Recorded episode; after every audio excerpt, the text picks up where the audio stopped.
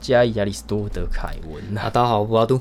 我们今天就是台北见面会第二集，嗯，OK 好，第二集一天录两集，原本是希望可以到它三级这么高产量，但是算了，我们今天比较轻松一点。那今天要讲的主题呢，直接进入我们主题了。这个开门见山，就是经过了上一次有没有那个枪支合法化的讨论之后，我真的有几天真是想到睡不着。我真的想了很多很多，然后一直在想，一直在想。那后来终于得出了一个我觉得比较完美的一个逻辑。然后今天我想要就是我有三个题目想要问你，对，那这三个题目，如果你能哎破我这个阵啊，我今天就承认这个枪支合法化是不应该开放的。那如果我会预想到有三个状况会发生啊，就是第一个，你可能被我说服了，你就觉得哎，枪支合法化要要开放。那第二个就是哎，你找到我逻辑的破绽，我就大吃一惊，就哎，终于我终于败了，我终于找到我这个。理论有一个错误的地方，那我很开心，我我可以去呃知道我的错误地方在哪里，然后再来就是你可能真的讨厌枪这个东西，因为这单纯的你就不喜欢，那这三种我都可以接受，完全的可以接受这样。嗯，对。那首先，哎，第一题就是说，当然这个我们第一题我们问过来，就是第一题就最简单的，我们问过了，就是说，如果你是一名抢匪，或是你想要去伤害一个人，你会想要去抢这个有枪的人还是没枪的人？当然是没枪的人啊。对，为什么？啊，他比较好抢。对他比较好抢，对不对？那这件事情很简单。那最近有你，你有没有听过那个屏东阿妈的事件？屏东那个那个眼睛差点瞎掉的那个那个人，那个你说超商变对对对对对对对啊。这件事情就是类似的这种案子啊，就是如果他们有枪的话，可以保护自己，就不会去就是其实这个这个疯子你。真的拿他，你法律拿他没办法。嗯，他关出来几个月之后又回到村子里面，那怎么办啊？你现在修法，我觉得没办法，没办法修成什么样子啊？你这件事情有法，有一些事情是法律它有一个界限在的，那你真的也拿他没办法。然后，对吧？你有什么想，你有什么想说的吗？你有枪可以防卫自己是是对的，没有错。对，这这件我这件事情我没有反驳的余地啊。哦，你可以防卫自己啊，没错。然后，嗯，就题外话，就是岔开一下，就是说，你上次有提到说，如果今天是馆长想要伤害你，嗯，对，哎，我后来想了这个问题，真的，哎，蛮绝望的，没办法，因为，你，我，我练巴西柔术是想要弥补这个体型上的一个差异，嗯，那馆长这种。绝对力量面前，我可能差异化真的也是再怎么练都没办法打赢他。嗯，那如果他想要伤害你，如果啊枪支这个时候就抹平了，真的完全抹平了两者体型之间的差异。嗯，对，对啊，他再怎么高大，你枪还是枪，就是就是还是能穿透人体，就是他能完全的消除掉你们两个之间身材的差异，就是弱弱瘦弱的女生也可以好好的保护自己。嗯，对，那对在这个。第二个问题的第二个问题就是说，呃，你你你说一下，现在目前台湾有枪的人是有哪一些族群有枪？理论上是警察，警察跟一些黑道，黑道还有军人嘛？我想得到的应该跟你想到差不多，就是大概就这三个族群。对，好，那你今天呃说你可能在路在餐厅吃饭或者在球场打球，你怕被扫射，嗯，你会怕被？哪一些人扫射？假设真的会有人扫射你的话，嗯，对你有性命的顾虑的话，你觉得会是现阶段？对，应该也就是三种人啊。这的谁？就就军军人啊，警察、黑道。那你觉得你会被谁扫射？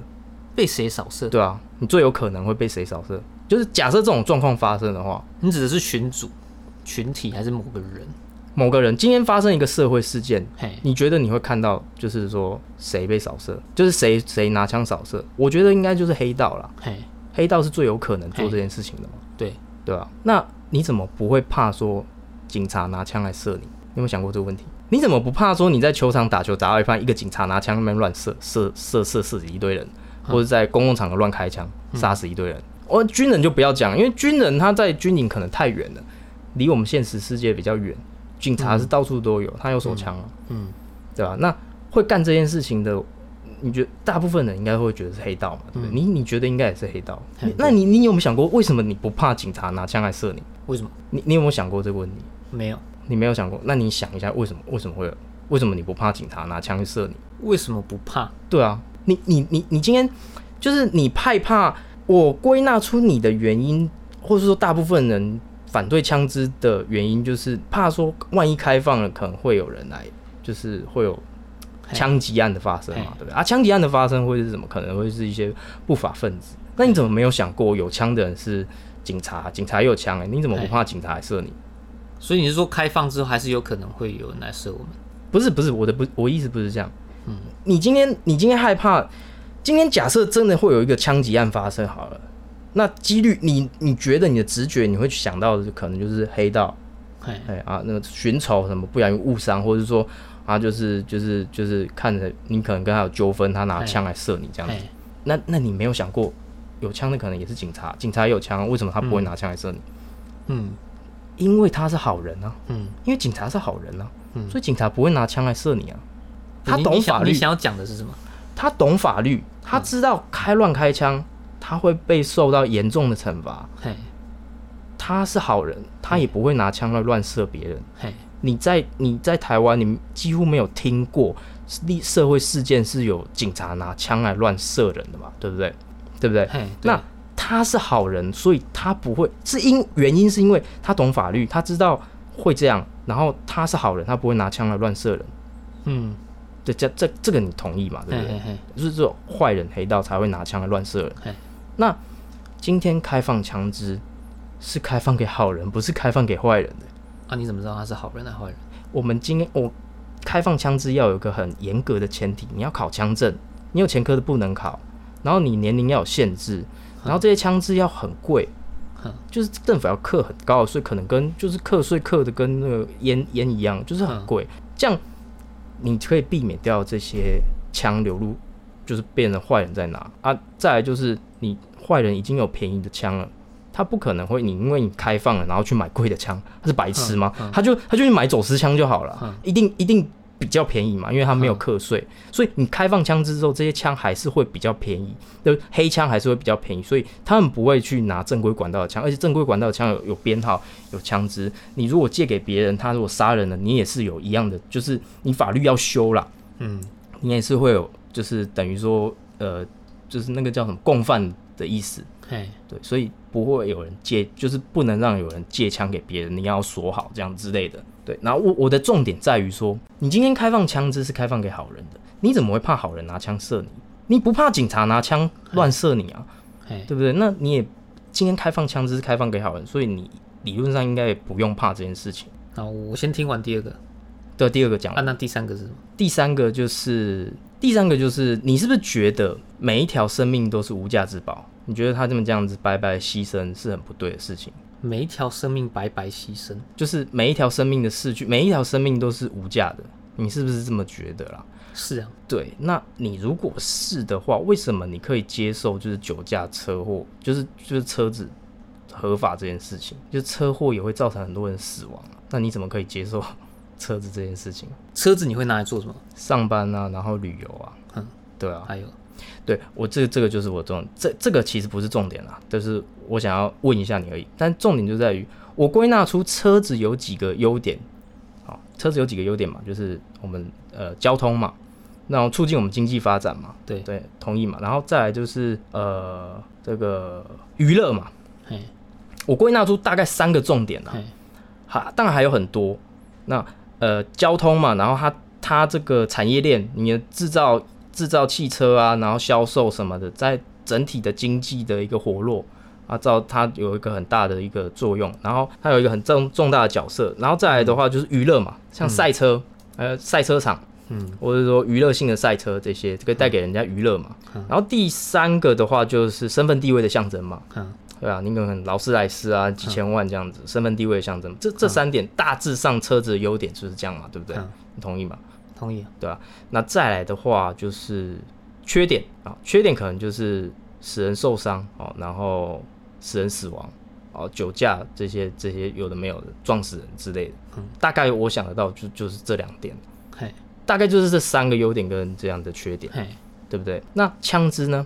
枪支的优点，枪支优点是第一个保家卫国嘛，给一个敌方一个威慑力嘛。对，然后保护自己安全，给敌方威慑力就是就是我像像我之前讲过的，你你想要抢一个有枪还没枪的人，呃，你如果进攻一个国家，你想要进攻一个有枪还是没枪的国家，比较好统治还是比较难统治嘛？嗯，对啊，然后再来的话就是娱乐性，嗯，娱乐性也有，娱乐性就是娱乐性靶场，对，这个也可以带动经济的发展，还有制造业或是贩售这些，整个带动整个经济的发展，这也是有的。像泰国，我记得我小时候去泰国就是会有一个。呃，一个行程就是去靶场打靶。那如果我们开放的话，是不是亚洲一些国家，日本啊、中国，尤其是中国，中国绝对打不到靶嘛？然后中国人可以来台湾打靶，来台湾玩的，对，这娱乐性嘛。那身份地位象征，哎，也是有啊。身份地位，你可能有一台什么加特林啊，或者说不是加特林，就是那个狙击枪啊，一一个几百万的狙击枪在家里，哦，就很屌。身份地位像双镶金的这个这个这个左轮啊之类的，黄金左轮的，刻字化。几百万的一把枪，这样，身份地位象征也是有啊。这两者就一样啊。枪会造成什么反效果或什么缺点？呃，会有死人的风险嘛？对不对？受伤的风险嘛？这是一样的，对吧？那你可以接受汽车开放，你为什么不可以接受枪支开放呢？所以你一直觉得枪的开放一定是利大于弊，对啊？你想，如果 那那我觉得我们不会有共同点，因为你这只是价值观不同而已。呵。你你你不能一直觉得说我不能接受这些事情，然后就是哦，你只是为了反对而反对。我也觉得你只是为了赞同而赞同。我没有我没有这样讲啊。当然我会觉得说，你今天开放一定会有副作用，真的一定会有疯子会出现，然后造成一些死亡。但是它它这是它的弊嘛，但是它的利也是会有。就是我觉得你今天如果没有一个稳定的两岸关系，就是不能这样继续和平下去的话，嗯。战火纷飞，那你谈何就是经济呢？你的汽车也没用啦，所以这个的优先权是很高的。那你的意思是枪的优先权大于全部的东西？耶？对啊，所有东西，核能、火力，对啊，其实蛮高的。运输还有民主啊，就像我上一集说到的，就是政府会尊重人民，或者说，嗯，对啊，怕人民这样子。你至少有一个制衡政府的一个权利。我我觉得是对的啦。我觉得你讲是对的，嗯，但就一样，你不能去看不到这些弊啊。我看到弊当然都在啊，我看到了。但你认为是利大于利大于弊？那我再跟你讲最后一个，我该跟你讲最后一个，就是我后来去看，我吓到，哦，你也吓到，我吓到，就是你知道瑞士吗？你有看那篇报道？我知道，瑞士，我记得它永枪，它的这个加护有枪的密度是世界前呃第三高吧，还是第一高？忘记。但是你没有听过什么瑞士有发生什么重大枪击案？嗯，他们的枪击案，他们治安是很好的，然后他们枪击案也是很低的，很少很少很少很少，然后治安非常非常非常好。你你觉你想瑞士，你第一个想到你不？不会想到说他们他们国家会有枪，就是你第一个想到瑞士，你一定觉得他们治安很好，嗯，对啊，然后本票都放瑞士，对，瑞士银行，对对对，他们治安很好，对，那为什么他们开放枪支，他们枪支密度就是五十三趴，每全国一半以上的人家家家户户都有枪，然后为什么他们治安还可以这么好？嗯，就是说不能看美国是，就是美国治安乱不一定是因为枪支，可能有很多其他原因造成的，嗯，那。瑞士可以做的这么好，嗯，我们要比照的是犯罪率，就是我们台湾犯罪率是世界也是数一数二低的哦，算是第一名还是第三名，我忘记了，就是很低的，嗯，所以你今天开放一个枪支，它不会像你想的一样，就是一开放就就就造成混乱，因为你要比较犯罪率，当然我反对的是说你今天说开放枪支，然后可能明年就。就开放，我觉得这是要拉长一个很长，就是为什么瑞士可以这么好？他们从小就教育小孩，教育人民怎么使用枪，正确的使用枪支，然后枪支可以干嘛，这不可以干嘛，枪支千万不能怎样怎样怎样。他们对于教育的这一块，呃，做的非常非常的好，对，然后他们犯罪率也很低。那我们台湾也犯罪率也很低啊。如果你这一套都做好的话，那我们开放枪支，其实这个币会其实压的比车祸还低很多啊。嗯。对吧？那瑞士可以做到，为什么我们不行？瑞士犯罪率大，我看大概五点多，我们台湾是二点多吧。嗯，那我们犯罪，我们要比犯罪率相当的地方。如果我们今天治安很差，那我们要比就是治安差的地方的那种枪击犯罪率，我们开放，我们这样引引以为戒，这样比较好比嘛。那我们当然这跟瑞士比啊。今天台湾人就是，你今天觉得今天治安很好，你不会因为开放一个枪支，你治安就突然变差了，不会。所以只要拿治安相对一样的国家就可以开放枪支合法。对啊，瑞士做得到，为什么台湾做不到？所以是不是日本也可以开放？韩国也可以开放，对啊，加拿大也可以，可以啊，中国也可以开放。对啊，哎，中国不会，他不会想要让你开放，他集权国家，怕你推翻他。理论上他是可以开放的，呃，只要他做得好，只要他做可以做到。对啊，对啊，对啊，可以啊，可以啊。哦，所以等于基本上犯罪率不高的国家都可以开放枪支合法，反而这是我们的优势，你知道吗？就是因为我们犯罪低，所以我们开放会是优势。你如果犯罪高的话，你开放可能会造成更多问题。但是我们犯罪低，所以我们开放的话。反而不会有这么多严重的问题，反而问题是很少的。嗯，这是我们的优势。这这跟先有鸡还是先有蛋一样，就是说，是因为开放枪支导致治安混乱，还是因为治安混乱？就是治安混乱跟开放枪支到底有没有直接的关系？嗯，你从瑞士这个国家你可以看得出来，他们为什么可以做成这样？不，我觉得那跟风俗民情也有差。嗯，对啊，对啊，对啊。那台湾国家状况，台湾风俗民情，台湾。各国他这个每个外国人来台湾都觉得台湾很安全呢，人很好，很热情。你手机丢了放在桌上，或者说什么东西丢了都找得回来，都还是放在桌上。那你现在的枪支开放是你可以放在家里，还是你可以带出去？我最终目标是可以放在家里。哦，那我觉得可以啊。嗯，我觉得放下也可以，不能带出去啊。你可以放在家里，是是，我觉得还可以接受的情况，可以接受的情况这样子。你要带出去，我觉得是不行。嗯，你做捷运，每个人身上都一把枪。你真的觉得这安心？你真的这么觉得？嗯，因为我不太懂这个这一点，我就真的不太懂。就是我不太懂为什么美国要有这种隐蔽持枪证呢？嗯，因为我觉得可能用不到。这个可这个有有待讨论，因为他们可能那个国家在台湾可能真的不用。在台湾，我觉得你说的对，就是不用到带出去，因为台湾算是蛮安全的，就是治安，你不用以治安为前提。我我觉得。我的诉求主要是比较表达在于，就是威慑其他国家这样子而已。所以你放在家里，我我觉得 OK，因为台湾治安不会差到说你需要带带着出门。嗯，可能美国需要啦，所以就是他们需要考隐蔽持枪。但是对我同意你的看法，就是说你如果放在家里的话，这样这样是 OK 的。因为我们的理想是大家都会放在家里。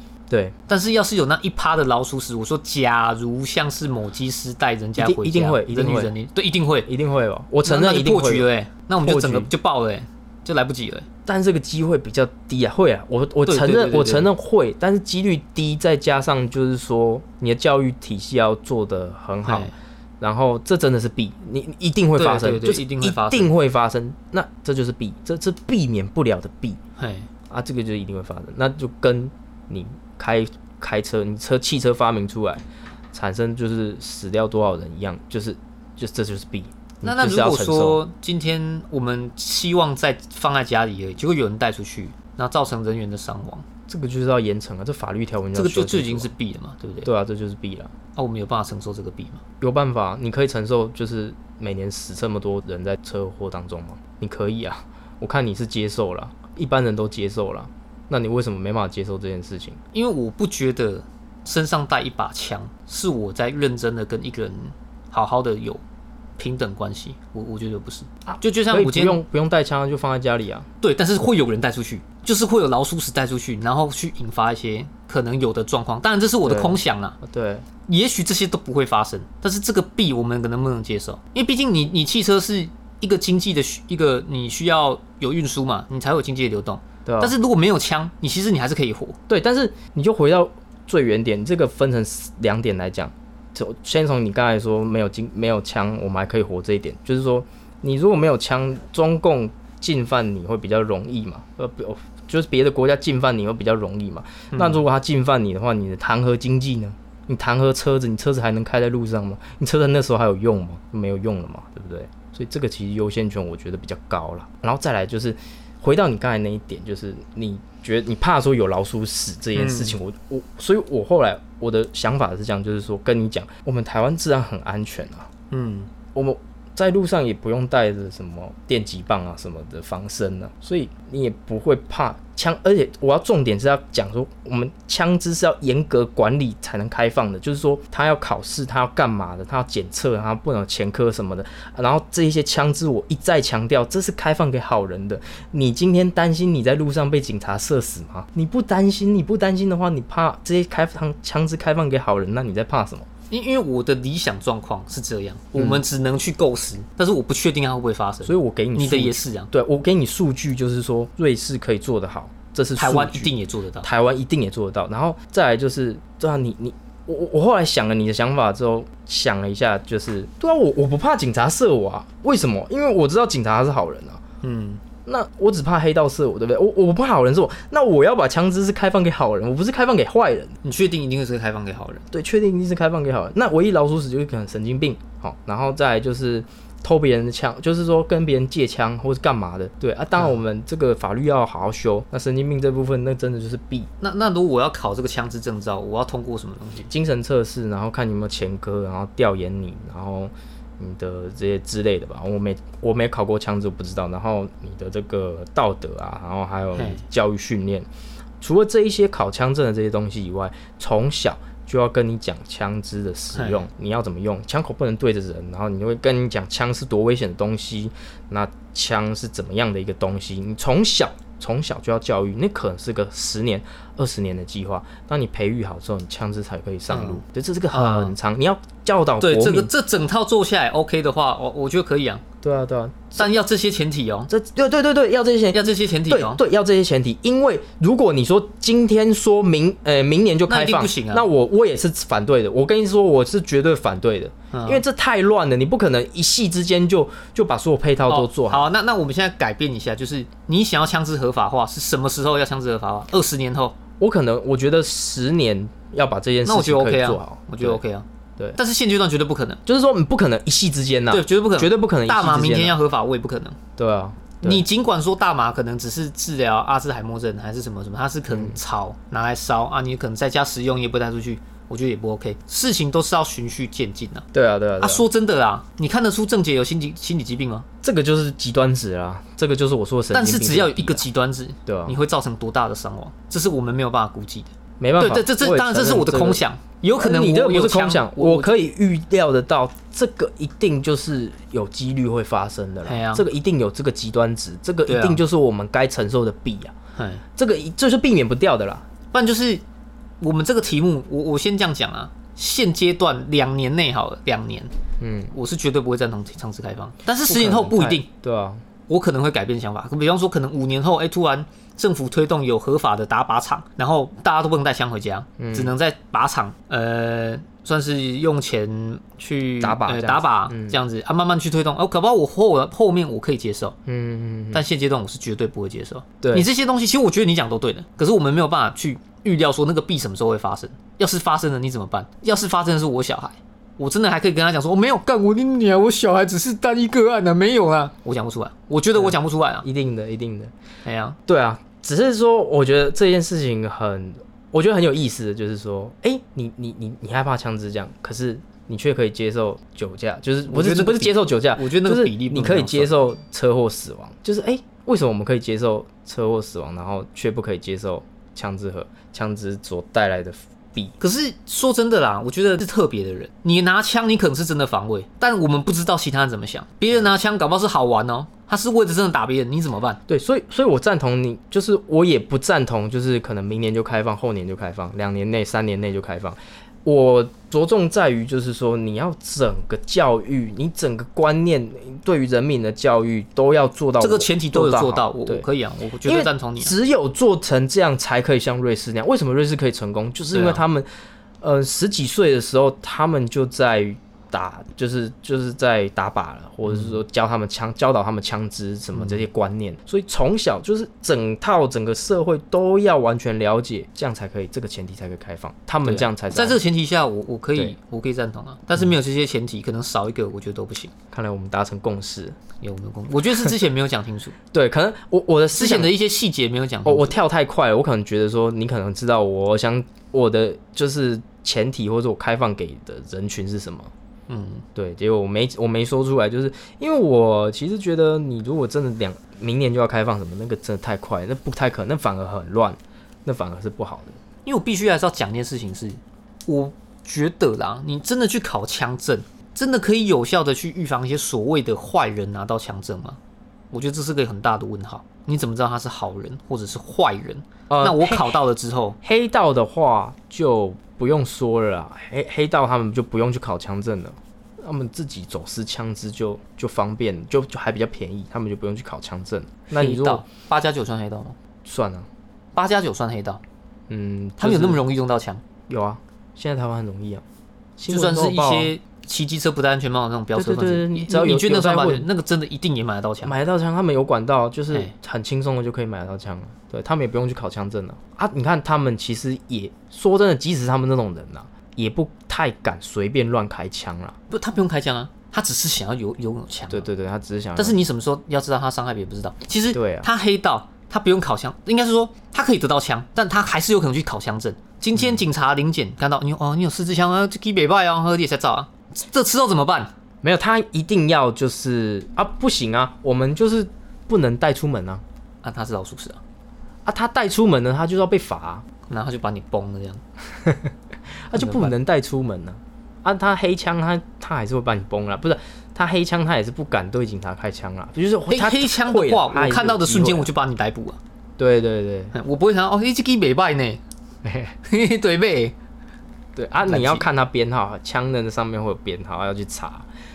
所以呃，这其实真的蛮理想的呢。这个我觉得这其实是理想国的情况了呢。我觉得可以做到，因为瑞士就做到了，瑞士就做，瑞士就做到了。那为什么他们要做？因为他们是绝对中立国，他们是你也知道他们是绝对中立国嘛。对啊，那。他们绝对中立国，他们要还是要保护保护自己啊，所以他们选择这种方式，对啊，他们除了有什么二零零六年有人持枪冲入议会，有大规模伤亡之后，就没有再有这种伤亡了。可是我觉得有一点很呃，但他做到有点难，就是假设哪天我们要去瑞士玩，嗯，直接去看当地人的风俗民情，我觉得是比较快的。你看到的报道有可能都是修饰过的，或者是新闻不希望你看到的。对，好，我们赚大钱，去瑞士玩，去瑞士玩，去瑞士玩。我我我真的存了两亿在瑞士银行的本票。哎，我真的吓到！我看那个新闻，我想，我印象当中瑞士就是个很安全、治安很好的地方。我妈也这么觉得，就是我我们曾经有一度的曾经就想说要不要去瑞士玩这样。那瑞士想说，哎，应该是个蛮安全的地方，没想到他们国家枪支这么多，就是这么密集啊。嗯，没有想过。蛮特别的，蛮特别的，对吧？而且我觉得开放对于台湾的观光是个不错的带动。你如果娱乐靶场做得好，嗯，哎，日本人来台湾打靶，哎，又不用逃，泰国就有这种行程，你知道吗？嗯对吧？泰国去那边玩，他们就有这这其实也是个走行程之一啊，对吧？嗯，来对的，这这对的，然后带个带起整个商业，这样跟赌场意思一样啊，它一定有利有弊啊，嗯。啊，只是那个弊就一样的问题，我觉得这个弊我们能不能接受？像红灯区，我原本是开，我是觉得可以开放，但是我今天跟另外一个朋友聊一下，我觉得我有点被他说服。怎么样？他怎么说？他觉得是价值观的问题。嗯，你你今天你假设你已经结婚了，你还是可以去红灯区吧？嗯，你也只是去消费。嗯，他也没有介入第三方家庭。哎，嗯，你可以大大的跟你老婆讲说，我等下要去开杂货。哎，嗯，如果我没有搞错的话，应该会变这样子。那已经是价值观的问题了。不，那你已经不在你老婆可不可以接受啊？你有老婆不能接受，他就会跟你离婚啊。对啊，但就是我觉得这已经会影响你的价值观了。就是毕竟人是一个商品啊。嗯。啊，不是，人不是一个商品啊。嗯。你确定人不是一个商品？我们的理想是人不是商品，但是他们现在有些地方它成为商品。可是你老板每个月花三万多块买你这个人。对，但是你能叫我不工作吗？也不行。因为这变成说是我甘愿我花这个时间，然后我去得到这个薪水。他们也甘愿那么花。可是今天他们变成他们是家庭，我甘愿花钱去开杂货，但是你老婆又同意，那你们干嘛在一起？哎，不一定老婆同意吧？那如果不同意就会离婚。对啊，不同意那就是我我的我的感觉是，那你这样子到底会给你小孩什么样的价值观？给你家庭什么样的价值观？他他我朋友是这样跟我讲的啊，我不知道你怎么想。我我的感受是，哎，对，有道理。我怎么教导我小孩？我我就是不是要跟他讲说，以后你有女朋友的时候，其实你去卡扎波也不错。因为搞不好妈妈常会给你红包，因为是第一次，哎，有赚呢，干，是这样吗？好像又不对，你知道吗？呃，我价值观是非常非常重要的东西，但是又很难去改变的。上次那一集我们讲到红灯区讲完之后，我个人看法就是，我记得我是不卡不赞成，你好像是不赞成，但是我比较，我我是这样，我就是今天跟你说我那种三种状况。嗯。的最后一种。哦，你是为了反对而反对，不是为了反对而反对，我就是我我跟我想了一遍我自己跟自己的辩论，那我发现辩不赢，就是就辩不赢开放的人，我觉得我觉得他们开放讲都对，没问题，嗯。你讲的逻辑完全我就是没有破绽，我也找不到你逻辑的破绽，就是我没办法提出你逻辑破绽以外，我也没办法提出一个就是我自己更好的逻辑出来，那。我只是单纯讨厌这件事情而已，我可以接受，就是单人家单纯的不喜欢，我就是单纯不喜欢啦，就是我单纯不喜欢。我知道你是对的，你你的逻辑没有问题，开放或许是好的，或许真的是好的，或许真的利大于弊啊。我单纯就不喜欢，所以我也可以接受有人单纯的不喜欢枪支这种东西，我可以接受，因为你就是单纯的不喜欢啊。我说一下我的想法啦，那天后来哎，我想了一下，就是说今天为什么我那天为什么我。会不赞成红灯区合法化，就是因为如果合法化的话，它呃它是就是会变成 maybe 公司经营嘛。那公司经营的话，那会有就是他们会希望招到更多服务生嘛，就是小姐嘛。嗯，那他们就会去花钱，他们要。扩大规模嘛，那就是会希望招到更多小姐，那他们就会想要去，他们就会去，像你说如素的力量这种，他就会去商人，一些商人他们就会去说，哎，其实当小姐没有不好啊，这就是身体自主权啊，你就是赚钱啊，这就是一份劳力事业。对对，哎，我确实你讲这个。那今天今天如果今天你女儿长大了跟你说你要她要去当小姐，那我不能阻止她哎，对，怎么办？你也没，她也没说错啊，只是只是说。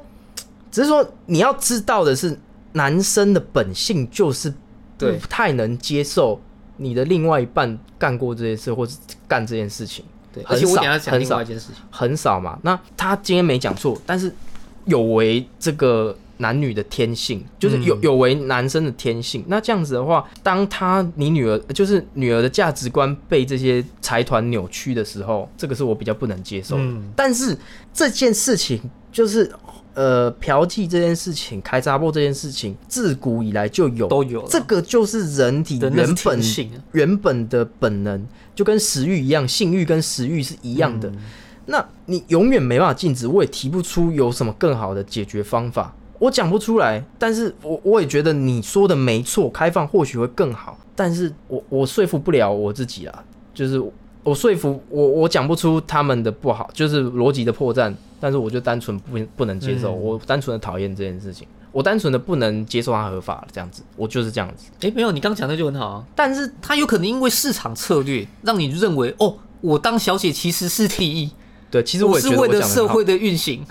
对，其实我也觉得开 他那个盘古开篇辟地就在卖 之类的。对，还有身体自主权。哎，我想卖就卖，那是我的身体，把你想怎么样？这感觉有点价值观。干，我不知道哎，干。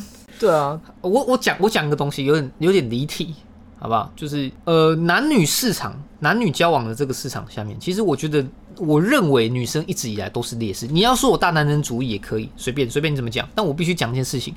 今天女生，你不管你是。你可能你想要从事呃这种红灯区的的工作，还是你想要去约炮，都都 OK，随便你。如果它合法，你就去做。问题是你要去想，女生在先天上其实有很大的劣势，你要想清楚。你如果怀孕，男生可以直接就走了，但基本上你是不行的。你要让她流产，那对你的身体是有很大的负担。而且女性是比较感性一点的，你对你的精神状况可能也会有问题。所以以前我不太能接受有人去约炮，是因为我觉得这约炮是一个很奇怪的行为。现在我可以接受。但是你要想清楚，因为我是男的，其实我跟别人约炮我根本没差，我大不了事后不理，怀孕那天到一代机。可女生不是，你要想办法保护自己。你怀孕了你怎么办？但你得性病你怎么办？但是你这有两点，就是我想要讲一下，就是，诶，第一个就是现在有保险套了，有保险套就可以避免这件事情。就是意乱情迷之下，我不确定，或者是保险套我要戳一个洞。对啊，什么我不知道啊。但是有这个字发明了之后，女性对于身体自主权的意，就是就自主权的能力就更高了。嗯，就是保险套的发明。再来就是女性在两性交往市场不会吃亏啊，不会吃亏，真的不会吗？不会不会，没有没有吃亏，它是我们我觉得是公平的，一半一半。嗯，女性在十八岁哦到前面是优势，前她是前几脚，女生是前几脚，前面是优势，那男生是后面是优势，所以各占一半。就是在年轻的时候的女生，她是非常非常抢手的，在这市场是非常热门的。那当然到年年华老去之后，就比较少人要。可是年男生在年轻的时候。这种屁孩的时期，什一文不值的时候，没人想要鸟你，什么都不成熟，然后社会历练不够，思想也没那么的老练的时候，也没有金钱的时候，这段时间是是没什么人要的。那男生是越老越值钱，这两个是对啊，就是一半一半的啦，一半一半的，我觉得是公平的啦，不要太悲观，是公平的。我不是悲观，只是。在想说，我这样的言论算不算一种沙文主义？算是一种比较没有了解，呃，就是说你可能没有了真正的去了解过，或者说你你可能没有不知道真正的两性市场啊，你可能没有得到过这样类型的知识，所以你你只是出于你的不知道说出来的你你你觉得的言论这样，我觉得没有到沙文啊，你可能是不。不了解哎，女生那所以你觉得男女市场上其实男生女生根本就是一样的，男生女生是一样公平的，公平的。是公平的，对对，所以我往往想的不太，我们要应该是公平的，所以各位男性要真的是要努力的活下去，因为你是后期脚，对，因为你是后期脚，放飞机还是后期脚，出门记得戴口罩，勤洗手，好不好？努力活下去，活到你呢变成。变后浓起来的那起来就是你的，浓起来就是你的，狗头的浓起来是天下无敌。那我刚我应该讲错，我应该是讲说，在于性的这个部分，对女生更应该保护自己。我觉得，我觉得这样论述是对的吗？好我觉得男性、女性都要会保护自己啊，因为也是会有性病。可它的风险更高啊，女生的风险算算更高吧？对啦，但是就是对对，你讲的没错，只是说也许是六十比四十啊，但还是比较高。哎哎，对对对，比较高啦，对，就是说保险套也会有风险，但是就是说现在的比例上来讲，如果你有戴的话，是降低蛮多的啦。嗯，对啊，就是说自从有保险套以来之后，男女身体自主权的程度已经快相当了。嗯，没有你想象中的那么的夸张了。嗯，对啊，就是。哦，对了，我刚好像有点有点怪，对啊，我刚刚想的好像有点怪怪，不太对。哎呀啊，对于。这个我是没办法说服红灯区开放的那些，因为我觉得其实我我内心的我知道啦，他们讲的有大部分都是对的啊，隐患就是我刚才讲的那样，我害怕的地方这样，可是这一点不足以去推翻他们。嗯，我就光我觉得我讲的很好，但是我知道光凭这一点是没办法推翻，就是红灯区合法化这件事情啊，你要我投公投。我就是单纯反对，就这样。我我我可以不跟你讲什么，反正我就单纯反对。我可以接受这样子。对你跟我说你不喜欢吃咖喱饭，那 OK，就是你个单纯的讨厌咖喱饭。可是你要我去辩论说咖喱饭不吃咖喱饭的原因，你一定要我辩赢一个一个喜欢吃咖喱的人，那我觉得没有必要。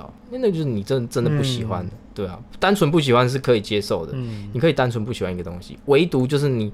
那个陪审员制度是不能这样做的，嗯，对，法官也不行，就是判人罪的，你不能不能就是一单纯你不喜欢，警察也不能单纯你不喜欢黑人就去抓，或者说你单纯不喜欢谁，那个八加九看起来有刺青，你就去觉得他有有犯罪，这样不能这样做。这一集非常，我觉得非常棒，我觉得我们频道又突破了，再度突破，再度突破，又突破自己的界限，这样。又突破自己的底线了。不是底线，就突破自己的这个边界，我们要更上一层楼。真的觉得我们真的是现代，算了，不要再讲下去，太三大我真的觉得蛮有趣的，我很喜欢这种类型的话题。枪支合法化，我觉得是我们频道有史就是有史以来蛮重大的议题之一。